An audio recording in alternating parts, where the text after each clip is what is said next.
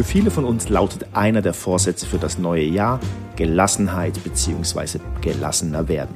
Was liegt also näher, als mit dem Guru der Gelassenheit alias Frank Behrendt unter anderem darüber zu sprechen, was man alles selbst tun kann, um gelassener zu werden und was es mit dem Satz einen Scheiß muss ich auf sich hat. Viel Vergnügen mit einer neuen Ausgabe der Freitagsspitzen, der man dieses Mal anmerkt, dass sie sehr früh morgens aufgezeichnet wurde.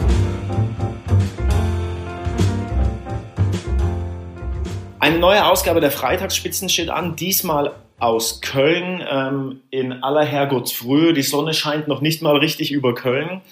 Ähm, mit dem Guru der Gelassenheit, Frank Behrendt. Guten Morgen. Guten Morgen, lieber Stefan. Wie man der Guru der Gelassenheit oder Franz Deluxe ähm, ähm Franks. Franz, Franks. Franks Deluxe. Franks Z. Ah, habe ich es mir falsch aufgeschrieben. Franz. Guter Einstieg, gleich ins Interview. Ähm, wird dazu später ähm, im Laufe des Gesprächs mehr. Ähm, kurzer Abriss für all diejenigen, ähm, die dich nicht kennen. Ich hoffe, ich gebe das jetzt alles richtig wieder. In Deutschland geboren, dann ab nach Brasilien, ähm, dort die Sonne ähm, genossen, wieder zurück nach Deutschland, wenn ich es richtig im Kopf habe, Bremerhaven, Cuxhaven da oben, also das krasse Gegenteil danach ähm, vom Vater inspiriert, ähm, vielleicht doch eine Journalistenkarriere anzustreben. Bei der Zeit, ähm, glaube ich, ähm, Journalistenschule, ein paar Stationen als Praktikant. Und danach ging es steil bergauf, äh, unzählige Führungsfunktionen bei verschiedenen ähm, Agenturen.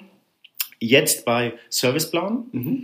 Ähm, aber darüber hinaus noch Kolumnist, ähm, ich habe mir das aufgeschrieben, weil ich gar nicht alles behalten kann, ähm, Online-Kurse, Buchautor, ähm, Redner. Redner habe ich also alles querbeet. Ähm, es sieht nicht nach Langeweile aus.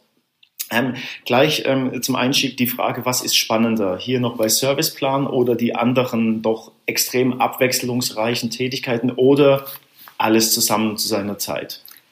Das letzte es ist alles, es ist der Mix. Und ich glaube, das macht es so spannend, dass ich ähm, jemand bin, der sehr vielfältig ist und der auch die Vielfalt liebt. Und insofern, glaube ich, würde ich mich wahrscheinlich langweilen, wenn ich nur eins machen dürfte. Und da ich jetzt in der glücklichen Lage bin, mir die Welt, wie Pippi Langstrumpf äh, immer sagt, äh, so zu machen, wie sie mir gefällt, äh, habe ich mir die Dinge rausgepickt, die mir Spaß machen. Das ist Schreiben, das ist auf der Bühne stehen, das ist Beraten und trotzdem habe ich ganz viel Zeit für meine Kinder, die ich äh, sehr, sehr liebe und für meine Frau, die ich genauso liebe und für den Hund. Insofern, es hört sich nach viel an, aber ich arbeite eigentlich relativ wenig. Okay. Ähm, bei Serviceplan bist du Senior Advisor. Ähm, das ist nach großem alten Häuptling an. Ne? Ja, gleich, gleich die Frage. Ähm, das ist ja äh, ganz oft, ähm, hinter schönen Titeln verbirgt sich manchmal, ähm, was genau verbirgt sich dahinter? Was machst du hier? Also ein Senior Advisor ist eigentlich das, was auch der Titel schon suggeriert, nämlich der ist älter als 29, nämlich seniorisch. Was man kaum merkt. Was man kaum merkt, genau, weil ich habe noch volles Haar. Ähm, ich meinem Großvater und meinem Vater zu verdanken. Ähm, dann der Advisor ist der Ratgeber oder der Sparingspartner und als genauso etwas sehe ich mich. Das heißt, ich berate Kunden, ich berate unsere Teams, ich habe Ideen, ich inspiriere, ähm, ich präsentiere, aber ich bin frei von einem Großteil der administrativen Aufgaben. Das heißt, ich habe keine direkte Personalverantwortung, ich habe keine direkte Zahlenverantwortung, weil ich sie nicht mehr wollte, habe ich lange genug gehabt, ähm, hat mir Spaß gemacht, aber jetzt möchte ich andere Dinge nebenher machen und deswegen fühle ich mich in dieser Rolle eines Sparingspartners, eines Reisebegleiters, eines Wegbegleiters, eines Beraters sehr, sehr wohl und ich habe tolle Kolleginnen und Kollegen, sowohl im Team als auch in der Führung bei Serviceplan, mit denen ich mich hervorragend verstehe. Insofern bin ich wirklich happy mit dem, was ich hier mache. Das klingt traumhaft, keine Zahlenverantwortung mehr ähm, ähm zu haben alle, die uns zuhören, ähm, wissen, dass wir uns eigentlich im Grunde genommen immer so um Digitalisierung, Kommunikation ähm, drehen in unserem Podcast. Das ist heute ein bisschen anders, ähm, weil ich mir ähm, deine Person oder dich als Gast in Anführungszeichen ausgesucht habe, ähm, weil wir lustigerweise den gleichen, das klingt so hochtrabend, Verlag haben, ja, die ja. gleiche Lektorin.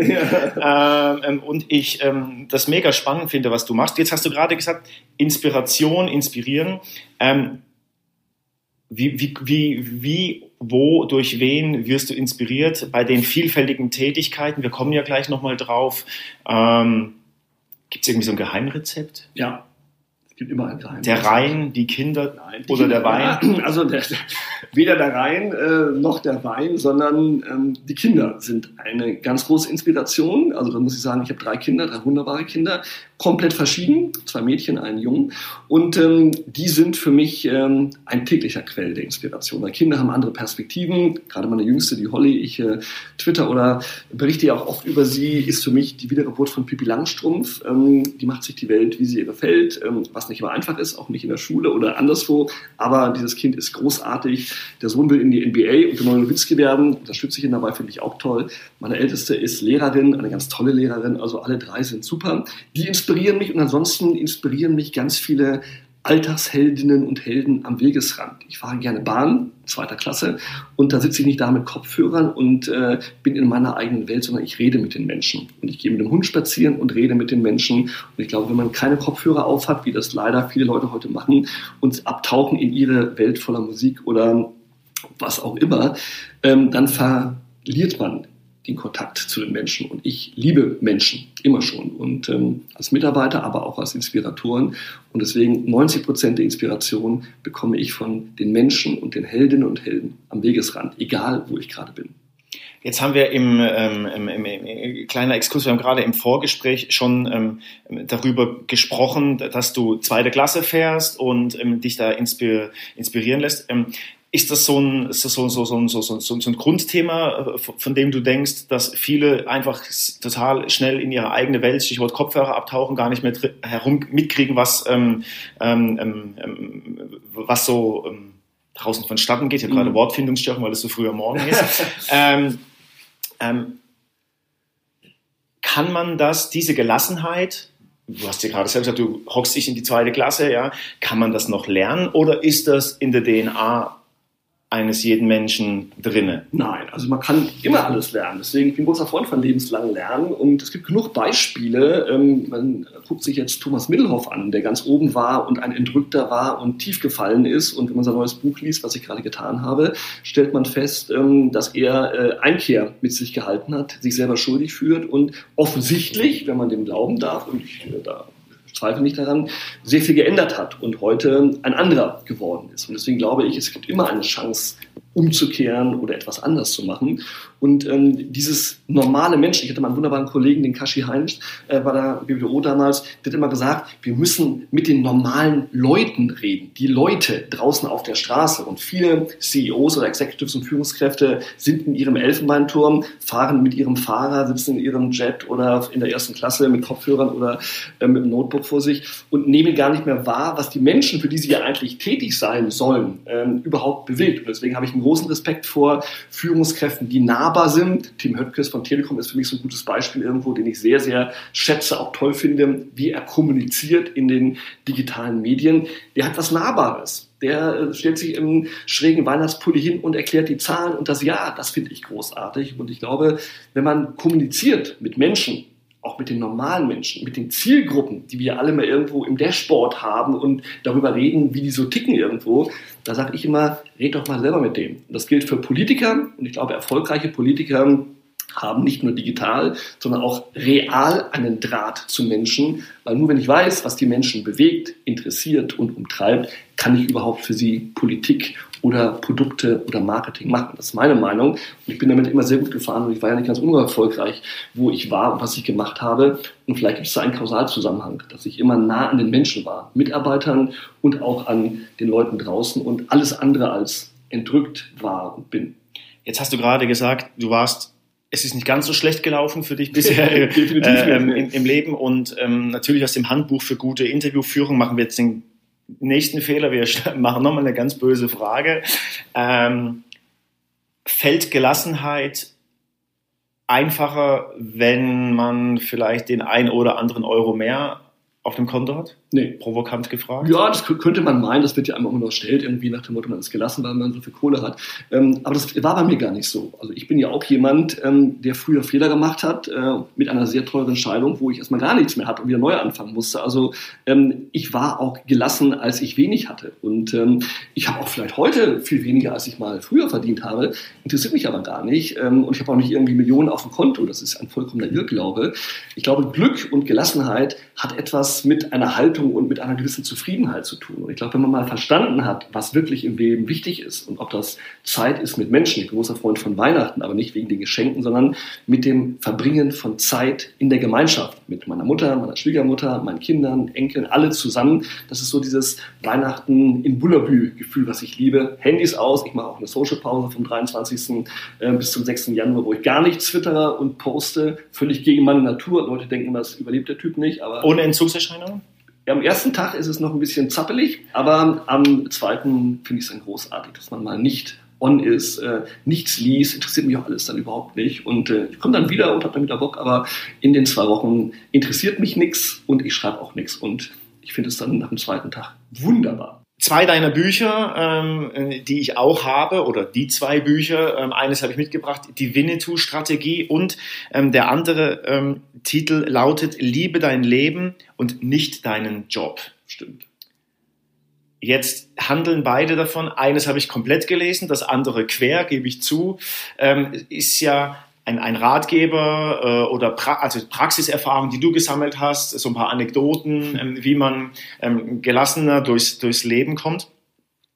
Warum glaubst du, ist das so gerade ähm, Zeitgeist oder für gerade so ein gefühlt so ein Riesenthema. Irgendwie viele machen Sabbatical, Burnout-Raten ähm, sind, glaube ich, ja. extrem hoch.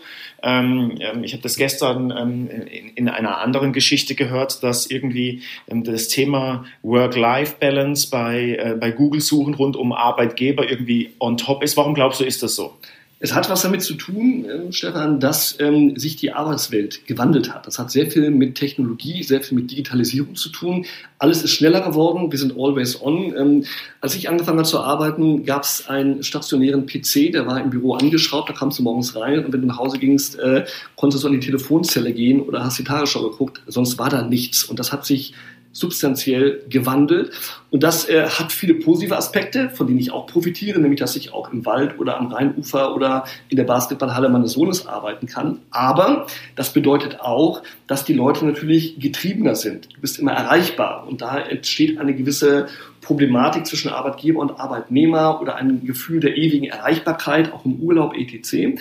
Und das ist natürlich für Leute stressig, die eben nicht diese Distanz haben, wie ich sie sicherlich mir irgendwann erarbeitet habe, dass ich sage, der Job hat für mich nicht die Priorität. Ich mache ihn, ich mache ihn auch gerne, aber Liebe, und das, da kommt ja die These auch her, ist etwas zwischen Menschen. Ich liebe meine Frau und meine Kinder, mich selbst und mein Leben immer mehr als jeden Job der Welt. Und deswegen mache ich ja nicht schlecht und auch, äh, auch sehr professionell. Aber diese Priorisierung heißt für mich eben auch, ich sage auch nein und ich mache die Kiste auch mal aus und bin auch nicht erreichbar und mache nicht jeden Job, weil ich es muss, weil ein Scheiß muss ich. Steht auf einer Kaffeetasse meiner Frau jeden Morgen, die ich, die ich sehr liebe. Und daher kommt das. Deswegen glaube ich, hat dieses erste Buch auch ist ja nicht umsonst auch ein äh, Spiegel-Bestseller geworden und Wirtschaftsbestseller, dass die Leute nach irgendeinem Anpack gesucht haben, und zwar nicht einem esoterischen auf der Metaebene. Was können wir eigentlich tun, um diesem digitalen Wahnsinn in diesem Dschungel mit diesem Stress irgendwie etwas entgegenzusetzen? Und da habe ich einfach mal aufgeschrieben, wie ich es mache. Und an den Reaktionen, die ich auch nach wie vor sehr stark komme, sehe ich einfach, die Leute haben sich Dinge kopiert, für ihr Leben adaptierend und fahren damit sehr gut. Und glaube ich, darum geht es. Die Menschen brauchen Guidance. Wie werden wir mit diesem Always On, mit diesem Demanding, mit diesem digitalen Thema irgendwie fertig? Und es gibt Wege. Und wenn Leute etwas gefunden haben und teilen das, glaube ich, ist das sicherlich nicht das Schlechteste, was man machen kann. Wäre es falsch zu sagen, oder könnte man das auf so eine Art Formel runterbrechen? Der Job ist dafür da, äh, um die Kohle zu verdienen und die wirkliche Liebe und Befriedigung ist ein starkes Wort, ja, oder das Glück ist abseits des Jobs. Das wäre mir jetzt auch wieder so einfach, weil okay. das ist ja, das ist ja Oldschool-Welt irgendwo, sondern ich finde, es ist dazwischen. Das heißt, mhm. also ich bin fest überzeugt, wenn man seiner Passion folgt und Beruf hat ja auch was mit Berufung zu tun und äh, ich schreibe halt gerne, ich kommuniziere gerne, also glaube ich, passe ich ganz gut in diese Kommunikationswelt rein. Wenn ich jetzt ein introvertierter Mensch wäre und den ganzen Tag lieber Brettspielen spielen würde, ähm, dann glaube ich, wäre ich nicht so gut beraten, jetzt ein Kommunikator zu werden. Das heißt also, wenn jemand gerne mit Material arbeitet, also ich habe einen großen Respekt, finde es wunderbar, wenn Menschen Möbeltischler, Schreiner, Handwerker werden, weil sie gerne etwas Haptisches tun. Ich kenne ganz viele Künstler und Leute in meinem Bekanntenkreis, die so etwas machen. Also ich glaube, jeder muss gucken, was liegt mir, wo habe ich Talente, aber trotz dieser Begeisterung für die Arbeit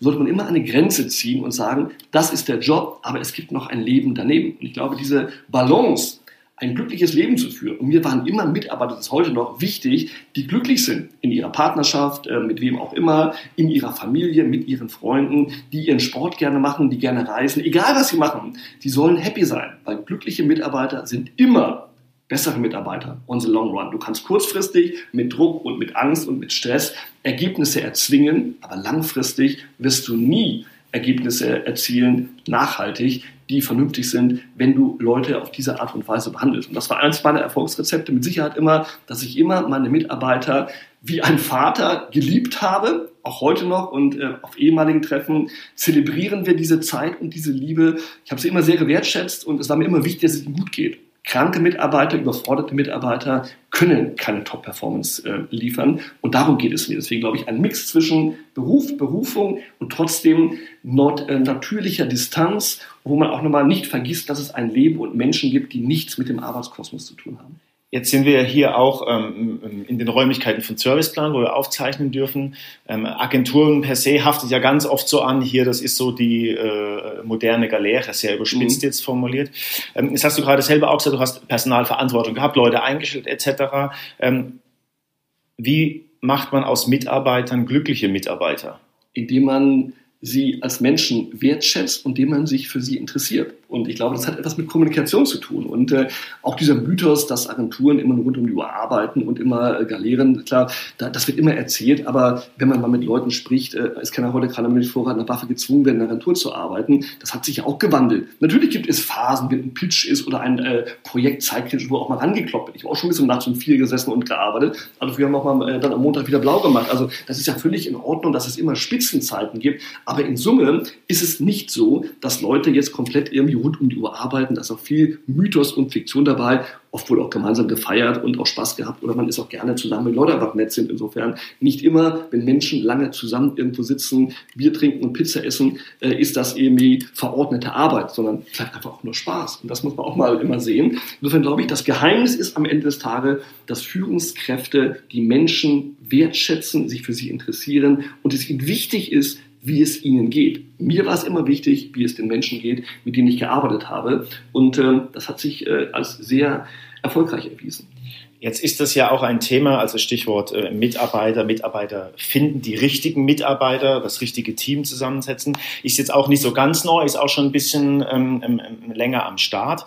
Ähm, jetzt sollte man meinen, du hast am Angang selber erwähnt, ich hätte das jetzt sicher, du bist ein bisschen älter als ich. äh, ähm, jetzt sind ja aber auch draußen, abseits des Agenturbusiness, ähm, die äh, leitenden Funktionen auch häufig mit Jüngeren besetzt.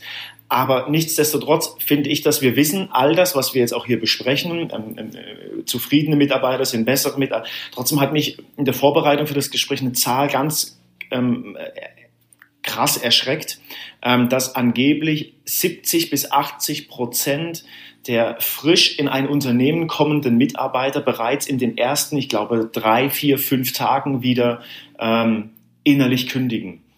Ähm, also was glaubst du, wissen wir das zwar, oder wir, also pauschal gesagt, ist das draußen alles bekannt, aber es macht trotzdem keiner. Äh, ähm, oder woran liegt das? Was glaubst du? Also diese Zahlen, das sind immer die Fragen, wie man gefragt hat und wie valide ist so eine Studie. Ne? Also das ist, äh, hat mein Mathelehrer auch schon gesagt, mit Statistik kannst du alles belegen und alles beweisen, äh, immer je nachdem, was du erzählen möchtest. Ähm, das muss man ein bisschen ähm, separiert sehen. Fakt ist aber, dass natürlich es eine Problematik gibt, auch in vielen Unternehmen noch, wo einfach letztendlich wie früher gearbeitet und geführt wird und natürlich heute eine andere Erwartungshaltung auch bei jungen Mitarbeitern entsteht. Und das Stichwort Purpose, äh, nur als Beispiel mal, ist so eines, das heißt, die Mitarbeiter möchten einen Sinn in ihrer Arbeit sehen. Die möchten in einem Unternehmen arbeiten, das eine Haltung hat, das auch Soft Skills und auch eine bestimmte Attitüde an den Tag legt. Und wenn das eben nicht erfüllt wird, trotz großer Vorauserzählung äh, im Vorgespräch oder in der Werbung, wie auch immer, dann erfolgt die innere Kündigung. Warum erfolgt die? Weil man sagt, da ist mir was versprochen, suggeriert worden, das ist aber nicht Realität. Also mache ich zu und sage, okay, dann bin ich auch nicht bereit, meine maximale Arbeit zu leisten.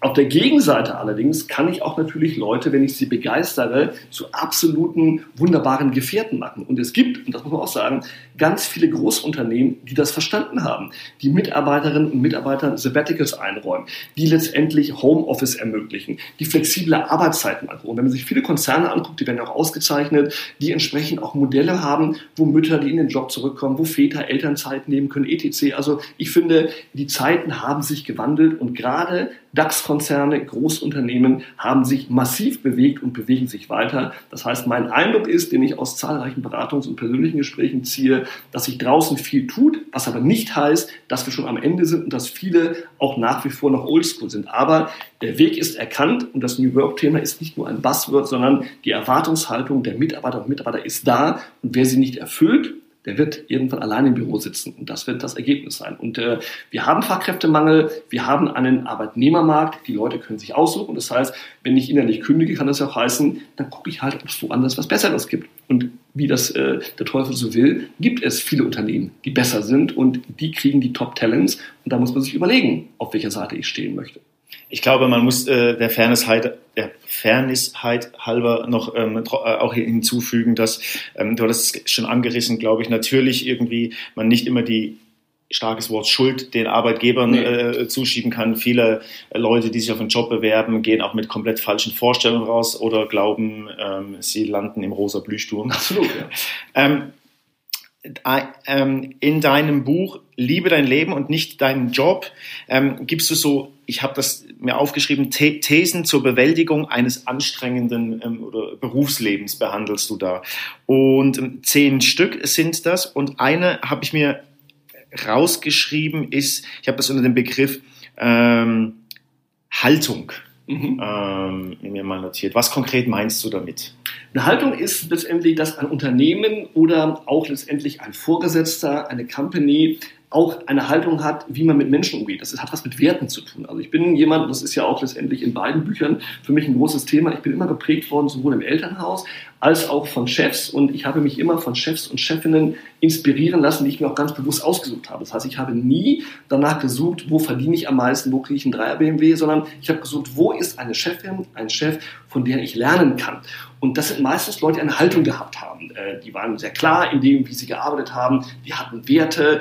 Die sind auch, die haben nach oben nicht äh, gebuckelt, sondern haben ihre Meinung gesagt und haben dafür auch mal entsprechend äh, einen Konflikt riskiert oder mal die Firma verlassen, wenn das nicht auf Gegenliebe stand. Aber sie sind sich treu geblieben. Und das ist für mich etwas, jeder Einzelne von uns sollte eine Haltung haben, wie möchte er leben, wie möchte er arbeiten, wie möchte er behandelt werden. Und das erwarte ich dann auch von meinem Gegenpart. Und wenn ich der Arbeitnehmer bin, dann suche ich mir einen Chef mit Haltung, wenn ich selber eine habe. Wenn ich keine habe und es mir egal ist, dann ist mir auch egal, äh, wie mein Chef tickt irgendwo. Aber ich finde, wer mit einer Haltung sein Leben gestaltet, dass ich etwas möchte, wenn ich sage, ich möchte glücklich sein, ich möchte etwas lernen, ich möchte einen Beitrag leisten, ich möchte gewertschätzt werden, dann erwarte ich, dann ist das meine Haltung zu arbeiten. Und das brauche ich als Gegenpol. Wenn das nicht so ist bei einem anderen, muss ich sagen, dann muss man die Firma verlassen oder kündigen, weil da wird es nie ein Matchen geben, wie bei Parship. Wenn es nicht matcht, gibt es keinen Kontakt. Mhm. Kurzer e-, e-, Exkurs für die Hörerinnen und Hörer. Wenn es ein bisschen ähm, brummt, dann ist das nicht etwa, ähm, weil wir hier in, in, in der Hausbar von Serviceplan sind, sondern äh, nebenan im Haus ist es, glaube ich, wird ähm, fleißig ähm, gearbeitet. Ein Durchbruch gemacht, um das wachsende Haus der Kommunikation in Köln auch mit Arbeitsplätzen zu versorgen, damit die Menschen noch mehr Spaß für ihre freudvolle Arbeit haben. Genau, bei, bei Köln und Bohrern ähm, zuckt man ja immer so ja, ein bisschen, ja, ja, ähm, vielleicht stürzt was ein. Nein, passiert Nein, jetzt hier, hier ähm, nicht. Äh, Nochmal kurz auf Haltung zurückzukommen. Ähm, habe ich tatsächlich so ein bisschen gedanklich immer so ein paar ähm, Probleme, weil das ganz oft auch erzählt wird, ja, Haltung haben ähm, ist wichtig, wird eingefordert. Ähm, wenn wir den Schlenker zu den ursprünglichen Inhalten der Freitagsspitzen mal schlenken, machen, wo wir uns mit Kommunikation befassen, ist, ähm, brauchen Unternehmen ähm, tatsächlich in diesen Zeiten eine Haltung und dürfen sie die auch kommunizieren, wohl wissend, dass es einen Shitstorm geben kann? Ich würde sagen, ja, aber, deswegen das Aber darf immer nicht fehlen, ähm, es, kommt darauf an, wie man diese Haltung auch kommuniziert und definiert. Also ich finde, nicht jedes Unternehmen muss sofort eine politische ähm, Meinung haben, aber nur ein Beispiel. Der Kommunikator des Jahres, gerade ausgezeichnet, Patrick Kammerer, Kommunikationschef von Coca-Cola, den ich sehr schätze, persönlich und auch fachlich, hat ja auf Twitter einen Post gemacht, wo es eben eine, äh, ein Motiv gab, wo man mit einem Coca-Cola-Motiv als Fake gespielt hat gegen die AfD. Und er hat so schön getwittert auf seinem Account, nicht jedes Fake muss falsch sein und hatte damit eine Haltung gezeigt. Und wenn man sich den aktuellen Werbespot von Coca-Cola zu Weihnachten äh, anguckt, den ich auch sehr gelungen finde, weil die Botschaft einfach ist, äh, letztendlich gemeinsam feiern und ist nicht der Weihnachtsmann auch ein Fremder, der zu uns kommt. Äh, und wenn man die Weihnachtsgeschichte kennt, wo kommt er eigentlich her? Syrien, etc. Genau. Ähm, ist das ja eine wunderbare Geschichte, wodurch die Blume als das zum Thema Vielfalt und Diversity gesagt wird und zum Thema Integration ohne mit der Haltungskeule zu kommen. Und das finde ich smart. Und das ist, glaube ich, das, was alleine schon etwas ist. Oder wenn ein äh, Elon Musk sagt, wir bauen keine Autos, wir leisten einen Beitrag ähm, zur Sustainable E-Mobility von morgen, da geht es nicht um den Tesla oder den Cybertruck. Am Ende geht es um etwas viel Größeres, nämlich ein Energiekonzept, ein Mobilitätskonzept für die Zukunft zu haben, das der Welt eine vernünftige Möglichkeit auch zu überleben gewährleistet. Und das ist eine Haltung, das ist eine ähm, Company-Strategie, die ich interessant finde finde und mit der kann man sich identifizieren oder eben auch nicht. Aber das ist das, was Leute erwarten, dass man weiß, wo stehen die, die handelnden Personen, wo steht die Company, ohne jetzt sofort eine politische Meinung etc. Aber ich finde, es gibt genug Thematiken, Integration, Vielfalt, Diversity, ähm, kein äh, Gender Pay Gap, etc., wo man sich zu bekennen kann. Das tun ja auch viele, zum Glück. Und ähm, das finde ich, äh, kann man erwarten. Und das würde ich auch jedem raten, so zu kommunizieren, weil die Bewerber achten darauf. Es ist nicht mehr nur Karrierechancen, Geld und äh, ein Firmenwagen, sondern die neue Generation, was ich toll finde, hat andere Ansprüche an ein Unternehmen und unter anderem das Thema Haltung, Purpose, wie man das nennen möchte. Mir fällt gerade ähm, spontan ein, weil wir ja davor gesprochen hatten, Haltung, Stichwort Mitarbeiter und ähm, ähm, ähm, Vorgesetzte. Ein bisschen Eigenwerbung jetzt. Vor ein paar Monaten war äh, in den Freitagsspitzen zu Gast Jean-Claude Biver, mhm. der CEO von Hublot. Und der hat äh, sinngemäß gesagt, er hat sich immer Mitarbeiter und Mitarbeiterinnen natürlich ausgesucht, die eine klare Haltung haben, die auch anecken, ähm, weil nur so, natürlich in, immer in einem begrenzten Maße, weil nur so ähm, die Company als auch er selbst weiterkommt. Ähm, sehr ähm, vernünftig. Ähm, Kann ich nur unterstützen, weil das ist genau der Punkt. Deswegen auch bei der Teamzusammensetzung. Und das ist ja, ich habe ja auch hunderte von Mitarbeitern zusammengestellt und äh, auch in Firmen gehabt, wo die alle sehr unterschiedlich waren. Und es geht nicht darum, 100 Leute einzustellen, die alle gleich ticken, sondern es geht darum, 100 Persönlichkeiten einzustellen. Und je mehr Vielfalt ich habe, wen die nun lieben und wie die ticken und wie die auch völlig egal irgendwo. Wichtig ist, dass diese Leute, je unterschiedlicher sie sind, am Ende einem großen Ganzen einen Mehrwert verleihen durch ihre Verschiedenheit. Und ich habe es immer genossen und ich liebe es auch heute noch. Ich liebe es auch zu diskutieren und auch verschiedene Punkte zusammenzubringen, wenn es sachlich bleibt und einem konstruktiven Ziel geht. Destruktives Rumgemecker, Gemaule ist unsinnig. Es geht darum, äh, zu sagen, wir wollen, wir sind hier in einer Agentur, was wollen wir, Geld verdienen und Erfolg haben. Also wie der geht und wie man die Kampagne macht und wie äh, das Konzept aussieht, darüber kann man diskutieren. Aber das höchste Ziel ist doch für eine Agentur, einem Kunden zu dienen und ihn erfolgreich zu machen. Und da gibt es verschiedene Wege und sich an denen zu reiben. Auch jeder Kunde schätzt das. Kreative, ich bin ein großer Fan von Kreativen, je unterschiedlicher sind, die müssen sich reiben, die müssen sich fetzen. Aber wenn nachher ein großer Spot bei rauskommt, war alles richtig spontane Frage, ähm, die mir einfach, du hast gerade gesagt, Agentur muss Geld verdienen, ähm, Kunden natürlich auch ähm, ähm beraten. Ähm, vielleicht kannst du ein bisschen aus dem Nähkästchen plaudern. Ähm, ich bin immer der Meinung, klar, eine Agentur muss auch, obwohl der CEO äh, eines äh, zu beratenden Unternehmens, du schmunzelst schon, vielleicht zwingend etwas haben möchte, muss aber auch Haltung haben und sagen, nee, das machen wir jetzt für euch nicht, weil es passt für dich nicht aus kommunikativen Gründen. Ähm, wie ist das so deine Erfahrung? Wird das draußen angenommen? Hat man, kann, darf man Mandate auch mal ablehnen? Wenn, äh, man darf alles. Also äh, es ist wie so eine freien Welt. Und ich habe auch schon Mandate abgelehnt. Ähm, das hat teilweise gar nichts mit Geld zu tun äh, oder mit, mit Haltung, sondern einfach letztendlich mit einem gewissen Wertekonsens. Also ich habe auch schon Kunden abgelehnt, die einfach meine Mitarbeiterinnen und Mitarbeiter schlecht behandelt haben. Da gibt es auch Kulturkreise, jetzt mal brauchen wir gar keine Namen zu nennen oder gar keine Region zu nennen, wo die Frau, und wir denken immer noch ein paar Jahre zurück, zurück, äh, 10, 20 Jahre, ähm, eher als Rezeptionistin oder als jemand gesehen wurde, der die Kekse bringt. Und wenn dann Beraterinnen, die genauso kompetent waren wie männliche, von einem Kunden ignoriert wurden, nicht gegrüßt wurden, nicht angesprochen wurden, habe ich die Herrschaften, weil wir in Europa waren, darauf hingewiesen, dass es hier anders ist als vielleicht in ihrem Kulturkreis. Und wenn das nicht auf Gegenliebe stoßt, habe ich gesagt, es macht keinen Sinn, dass wir arbeiten, weil ich akzeptiere das nicht. Ja, aber wir zahlen doch Geld. Na und? Das ist genau der Punkt. Und das finde ich, äh, hat etwas mit Haltung zu tun. Ist mal ein Berater ist für mich, und so habe ich immer getickt, jemand, der die Wahrheit sagt. Und ich habe viele auch Executives beraten, die mich auch deswegen geschätzt haben, weil ich ihnen die Meinung gesagt habe. Und zwar ehrlich. Und ich habe gesagt, äh, wenn es ihnen nicht passt, sie können mich rausschmeißen, äh, dann gehe ich halt eine Tür weiter. Fakt ist aber, viele ihrer Mitarbeiterinnen und Mitarbeiter sagen ihnen nicht ehrlich die Meinung. Und wenn der Typ eine Rede hält und die ist grottenschlecht, ich habe es auch in meinem Buch einmal beschrieben, und alle sagen super, ähm, warum sagen sie das? Weil es Klaköre sind, weil es Abhängige sind, weil sie von ihm befördert werden müssen, weil es ja direkt Mitarbeiter sind. Und da kommt der Externe und sagt mal zu, die Rede war der letzte Scheiß. Jetzt gehen alle mal raus und ich sage, wie wir das richtig machen irgendwo. Da kannst du als Chef sagen, unverschämt, was erlaubt er sich? Oder, wie ich es erlebt habe, sagte, danke, dass Sie der Einzige sind, der mir ehrlich die Meinung sagt. Und wir haben nachher daran gearbeitet. Man hat eine großartige Rede gehalten, wurde gefeiert. Und äh, das, darum geht es. Und ich glaube, da muss man mal Standing haben, wenn ich mir denke, oh, wenn ich jetzt die Meinung sage, könnte der Auftrag weg sein. Aber okay, dann bin ich halt ähm, eine, eine verlängerte Werkbank oder eine Delivery-Bude kann ich ja sein, kann ein Geschäftsmodell sein. Das heißt aber auch, dann darf ich mich nicht Beratung nennen. Dann halte ich die Klappe und delivere, kann ich auch gut machen und Geld mit verdienen. Aber wenn ich sage, ich bin ein Berater, beraten ist für mich etwas, eine Meinung haben, idealerweise auch mindestens auf Augenhöhe so viel zu wissen wie mein Gegenüber, vielleicht am anderen Feld mehr zu wissen, aber beraten kommt von etwas wissen, etwas einschätzen, etwas in die richtige Richtung leiten. Und wer das nicht kann und Beratung versteht als Ja sagen und klatschen, der ist für mich kein Berater. Letzter Punkt neben ähm, ähm, ähm, ähm dem, dem, dem Thema ähm, Macht und äh, im Job finde ich ganz spannend. Ich habe das in einem deiner Bücher gelesen. Disziplin. Ja.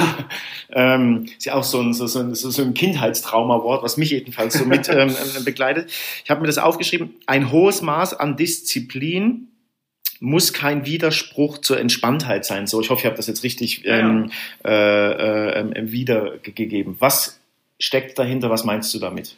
Damit meine ich, dass man immer denkt, da ist jemand unter Herr Behrendt, ist jetzt der Guru der Gelassenheit. Ähm, übrigens habe ich ja nicht mir selber verliehen, sondern die hochgeschätzte Katrin Bialek vom Handelsblatt hat mir diesen Titel verpasst, wo ich ja nach wie vor sehr dankbar bin, weil ich den toll finde. Ähm, es geht darum, dass man sagt, man ist nicht einfach per se so mal eben gelassen, sondern das hat auch viel mit eiserner Disziplin zu tun. Und ich mache ja trotzdem meinen Job hochprofessionell. Und wenn ich viel Zeit haben möchte für meine Kinder und meine Familie, heißt das, ich muss in den Zeiten, wo ich arbeite, hundertprozentig fokussiert sein. Und Disziplin heißt für mich zum Beispiel, ich bin auch jemand, der auch sich komplett ohne Ablenkung dann Sachen durchzieht. Und ich arbeite auch viel abends und nachts, weil ich dann eben lieber beim Abendessen mit der Familie bin. Ich arbeite Mittagspausen durch, ich mache keine Quassel-Meetings, also ich bin total diszipliniert. Heißt auch zum Beispiel, dass ich vor ein paar Jahren einfach aufgehört habe, Alkohol zu trinken, um die Disziplin zu haben, nachts immer nach Hause zu fahren, aus Frankfurt nach Köln und wie auch immer, ohne irgendeinen Tropfen Alkohol zu haben, immer fix zu sein, immer im Kopf zu sein, leistungsfähiger zu sein. Das heißt, die Gelassenheit und die Freiheit, die ich mir nehme, mein Leben etwas entspannter zu leben, als das vielleicht andere tun, hat auf dem anderen Feld ganz viel mit eiserner Disziplin zu tun. Und ich bin einer, der auch im Job, das weiß auch jeder, tausendprozentig verlässlich ist. Und wenn jemand, ich sage, es ist morgen um neun auf dem Tisch, notfalls arbeite ich bei aller Gelassenheit die ganze Nacht durch. Und es ist um neun auf dem Tisch. Und das meine ich damit. Das heißt, ich kann gerne am Montagmorgen im, äh, im Forstbotanischen Garten mit dem Hund spazieren gehen und mir einen lauen Lenz machen, habe aber dafür am Sonntag gearbeitet. Und ich arbeite zum Beispiel sehr stark antizyklisch. Also wenn meine Kinder am Wochenende auf dem Kindergeburtstag sind, warum soll ich da nicht arbeiten? Meine Frau guckt ihre Netflix-Serie, ähm, der Hund schläft, kann ich ja wunderbar arbeiten, dafür mache ich am Montag halt nichts. Das ist doch die neue Arbeitswelt. Und das ist für mich Austarieren zwischen Gelassenheit und eiserner Disziplin. Ähm also Disziplin hat auch was mit Verantwortung äh, natürlich zu tun, aber ich glaube, was auch wichtig ist, oder ist ihr Verstand, keine Selbstkasteiung. Nee. Zum Schluss, jeder fragt es. Ich habe im Vorgespräch schon ein mega Aha-Erlebnis gehabt zum Thema Gelassenheit im täglichen Leben. Ja. Ähm, was wäre so der Rat, ist vielleicht das falsche Wort, aber ähm, die schnell umsetzbar, einfach umsetzbar Formel was jeder vielleicht machen kann, um schnell oder einfach im täglichen Leben zu mehr Gelassenheit zu kommen? Ich denke mal, eins ist mal, dass man selber mal überlegt, wie man eigentlich so redet. Und ähm, ich muss, also ich finde so, das Wort ich muss finde ich total ein Scheißwort. Man muss gar nichts. Und deswegen, ich kann nur wieder zitieren, kauft euch die Tasse, meine Frau hat sie, ein Scheiß muss ich. Äh, wenn man die morgen schon auf seinem Kaffeetisch sieht, dann weiß man schon, wie die Richtung vorgeben ist. Man muss erstmal im Grunde gar nichts, außer dass wir irgendwann alle sterben müssen und auf Toilette müssen. Den Rest müssen wir nicht. Und ich glaube, das ist schon mal ein Grundthema. Und dieses Thema, wenn Leute sagen, ich habe mich geärgert ich streiche das Wort, ich ärgere mich über gar nichts. Und äh, wenn die Bahn Verspätung hat, der Flug ausfällt, dann ist das dumm gelaufen. Aber ähm, ich plane meine Tage so mit Karenzzeit dazwischen. Ich habe immer runtergeladen Hörspiele da Fragezeichen dabei und Podcasts dabei, die ich liebe. Und dann nutze ich halt die Zeit. Und äh, dann, ich habe mich neulich halt war im Zug verspätet. Da sage ich, super, kann ich die Folge der Fragezeichen mit Justus Jonas und Rocky Beach weiter hören. Hat ja auch was Positives. Also dieses ewige Negative, ich muss und ich ärgere mich, einfach mal darauf zu achten und sagen, diese Worte verbanne ich aus meinem Wortschatz und nehme sie nicht mehr. Das ist für mich etwas ganz Pragmatisches, wo man einfach sofort in einen anderen Modus kommt. Man muss sagen, es gibt immer höhere Dinge, die wichtiger sind. Dass man happy ist, dass man gesund ist, dass die Familie, der Kinder, der Partner gesund ist, ist tausendmal wichtiger als irgendwie ein verschobener Termin, ein ausgefallener Flug oder irgendwie ein Zug, der irgendwo stehen geblieben ist. Die Welt dreht sich weiter und wir sollten es nicht alle so wichtig nehmen, dass ohne uns äh, es nicht weitergehen würde. Was passiert, wenn es nicht klappt? Nichts. Und das ist doch sehr beruhigend. Das ist auch mein Learning. Ähm, und ähm, wenn alle so ticken, ähm, wird die Bluthochdruckindustrie ein echtes Umsatzproblem kriegen. Vielen Dank für das Gespräch. Hat Spaß gemacht. Danke für den Empfang hier in Köln. Das war sie wieder, eine neue Ausgabe der Freitagsspitzen. Euch sage ich danke fürs Zuhören. Wie immer findet ihr weitere Informationen in den Show Notes und wann immer ihr Fragen, Wünsche, Anregungen oder vielleicht sogar Kritik habt, schreibt uns eine Mail an freitag.freitagsspitzen.de. Ich wiederhole nochmal, freitag.freitagsspitzen.de. Vielen Dank fürs Zuhören. Es verabschiedet sich Stefan Schreier.